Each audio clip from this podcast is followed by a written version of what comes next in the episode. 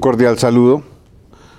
Soy Pedro Sarmiento, abogado de la Universidad de los Andes, administrador de la misma universidad, especialista en impuestos y en impuestos internacionales de la Universidad Externado de Colombia y con una larga trayectoria en los temas de impuestos en diferentes entidades. Hoy me desempeño como socio director de Tax and Legal de la firma Crow en Colombia y soy comisionado para la reforma tributaria del gobierno nacional designado por el alto gobierno. Vamos a hablar un poco de lo que podríamos denominar los contratos de colaboración empresarial. Tal vez el primer eh, elemento constitutivo que reconoce a los contratos de colaboración empresarial es el hecho de que son el reflejo moderno de la globalización del mundo. Muchas de las legislaciones del país establecen a lo largo y ancho de las naciones diferentes tipos de asociación, diferentes formas de eh, vincularse a la prestación de los servicios como personas jurídicas. Pero igualmente, en ocasiones lo que se necesita es especialidad, conseguir expertos, conseguir equipos, conseguir alguien con quien prestar un servicio sin necesidad de constituir una persona jurídica eh, diferente de cada uno de los que se están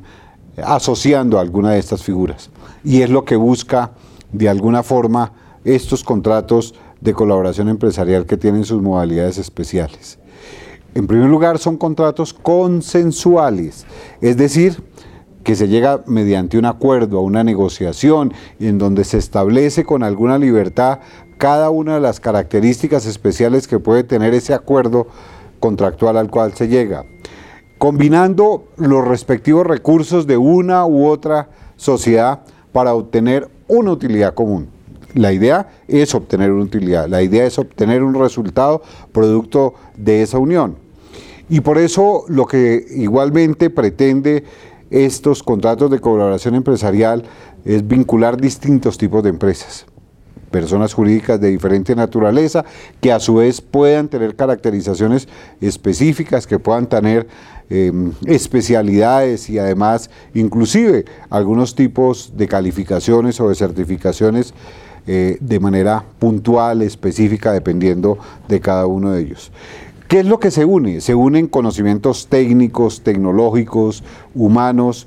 eh, para la prestación de los servicios, siempre, como les decía, buscando la optimización sin estar obligados a trabajar bajo una misma estructura empresarial. Cada una de ellas puede ser totalmente independiente, simplemente que se unen bajo un contrato específico. Como les decía, busca mayor eficiencia, son producto de la globalización y tienen unas características que uno siempre tiene que tener en mente a nivel general.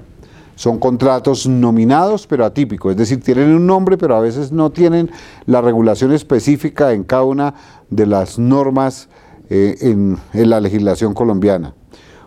Son producto del acuerdo, son producto de la negociación, son consensuales. Por supuesto que todos ellos son onerosos por característica, es decir, buscan una utilidad, buscan unos aportes para obtener fundamentalmente unas ganancias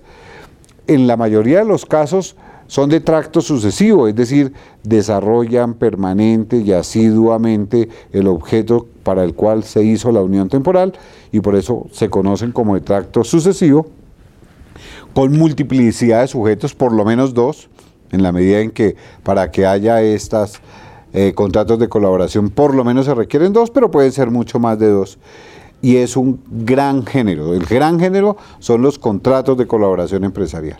De ahí se desprenden unas especies importantes, los consorcios que tienen nacimiento de alguna medida en la legislación internacional, reconocidos, a pesar de que eran típicos del sector privado, para contrataciones estatales con unos niveles de responsabilidad específica.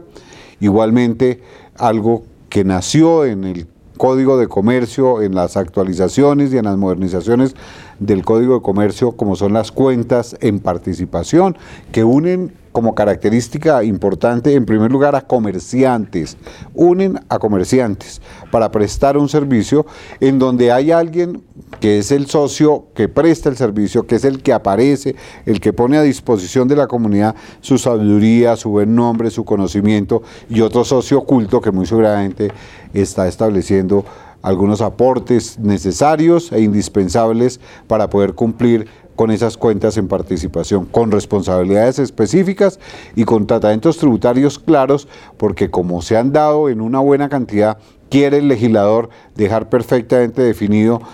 cómo se hacen las distribuciones respectivas de utilidades y si se pueden llevar contratos de cuentas de participación en algunos casos en donde hay una utilidad garantizada permanente y por supuesto lo que evita o lo que busca es que no se utilicen esas cuentas de participación con el objeto de eludir, por ejemplo, el impuesto sobre las ventas. Para eso, adicionalmente, establece posiciones muy claras para que la administración tributaria tenga el poder específico para poder en, para en algún momento deshacer esos contratos si con ellos lo que se pretende es hacer algún tipo de evasión o ilusión.